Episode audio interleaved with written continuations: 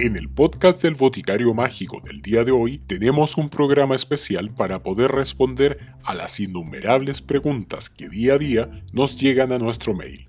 Fue justamente una de nuestras auditoras, Doris Santander, quien desde la ciudad de Parral, en la séptima región de nuestro país, nos consulta sobre el tema de los horóscopos que se publican en los periódicos, revistas o redes sociales y la perspectiva que tendría la astrología sobre ellos. Desde los albores de la humanidad se creía en el principio manifiesto de cómo es arriba es abajo, como es adentro es afuera.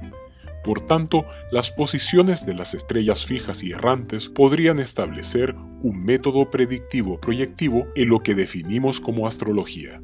En la actualidad, existe un concepto muy común que ha sido utilizado por distintos medios de comunicación, hablados y escritos, para dar a conocer el futuro común e inmediato de los distintos signos zodiacales. Pero ¿hasta qué punto podría ser el horóscopo mediático un sistema predictivo veraz? Para poder seguir ahondando sobre este tema, nos acompaña como cada día lunes Andrés Villavicencio, introduciéndonos al mundo de la astrología, su historia y los distintos aspectos que se deben considerar para levantarla correctamente. Adelante Andrés, estaremos tomando nota.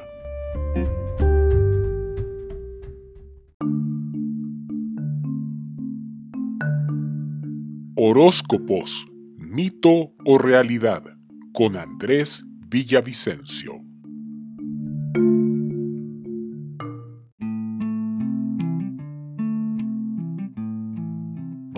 Espero que estén bien. Estamos aquí para una nueva clase que se va a llamar Los horóscopos. Esta clase será compartida a través de la página de Facebook Portal Ocultista y de los canales de Spotify y de YouTube de El Boticario Mágico y también en boticariomágico.cl. Hablemos en primer lugar de lo que es la astrología. La astrología es un estudio del movimiento de los astros que tiene entre 4.000 y 5.000 años de antigüedad. Para los occidentales esto parte de Mesopotamia, si bien también en India y en China hay registros de igual antigüedad que indican que el estudio de los astros de su movimiento fue algo generalizado en las culturas antiguas. La astrología nunca fue un tema para el pueblo llano, no era un tema común, de hecho se necesitaba y aún se necesita años de estudio para poder comprenderla. Eso sin tomar en cuenta el gran tiempo que se requiere para poder reunir los datos y poder comprender el comportamiento de los planetas. De ahí que la astrología sea una herencia de las culturas más antiguas que aún se preserva. El principio funcional de la astrología es la correspondencia, es decir, todo lo que pasa en la Tierra tiene su correspondencia en el cielo y a su vez lo que pasa en el cielo tiene su equivalente en la Tierra. Por lo tanto, es posible prever los eventos del futuro basados en el comportamiento de los astros. Los horóscopos son pronósticos hechos para una persona en particular. El poder realizar un horóscopo implicaba una formación de años y tenía que ser hecho para una persona en específico. Esto tiene un motivo. Para poder hacer un horóscopo se necesita la carta natal de una persona, es decir, la carta astral del momento de nacimiento de esa persona. Una carta astral muestra la posición de los planetas en un momento determinado, por lo tanto, la carta natal muestra la posición de los planetas al momento del nacimiento de una persona. Para poder levantar una carta natal se necesita la fecha de nacimiento, la hora de nacimiento y el lugar. Con estos tres datos es posible levantar una carta astral. En esta carta estarán contenidas no solamente la posición del Sol, sino la de todos los planetas y la relación que existe entre ellos, relaciones armónicas o relaciones inarmónicas, a través de lo que se llama los aspectos. Así también se podrá ver en qué aspectos de la vida de la persona afectará la energía de cada planeta y cómo se manifestará esto a través del sistema de casas o de domificación. Con toda esta información es posible no solamente determinar las condiciones iniciales de la vida de una persona, sino también poder prever con cierta precisión la clase de eventos que experimentará. Pero esto es para una persona, no es global. Pese a todo esto, nos encontramos con que en las revistas o en distintos medios digitales existen incontables publicaciones de horóscopos que solamente se refieren al signo solar de la persona.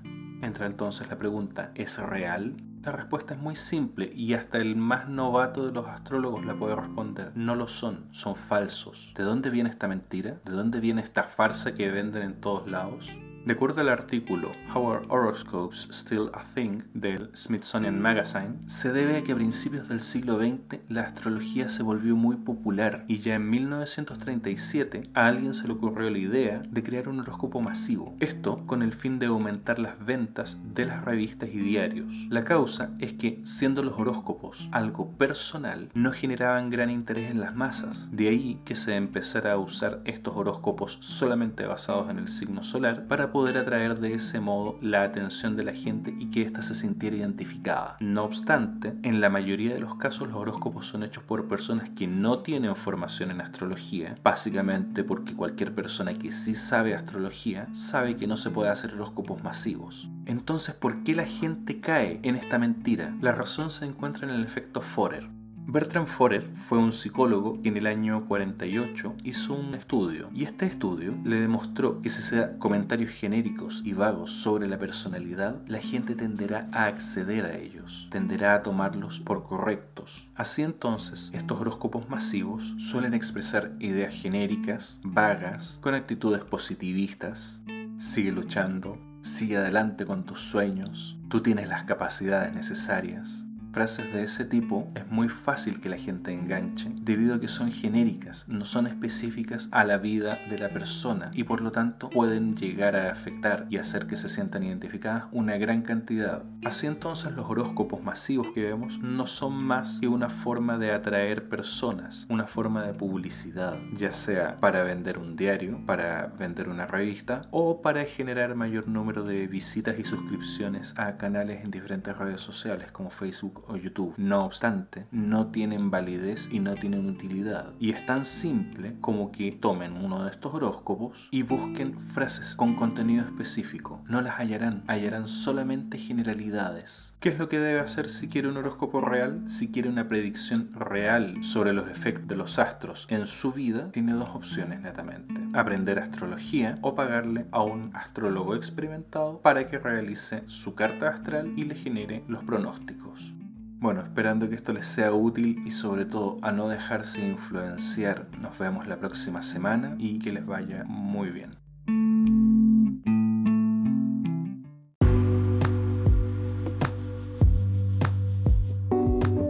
Les agradecemos de antemano que se hayan tomado el tiempo de escuchar este programa y si desean conocer más sobre estos temas, nos pueden encontrar en nuestras redes sociales, en Twitter, Instagram o directamente visitando el sitio web www.boticariomágico.com.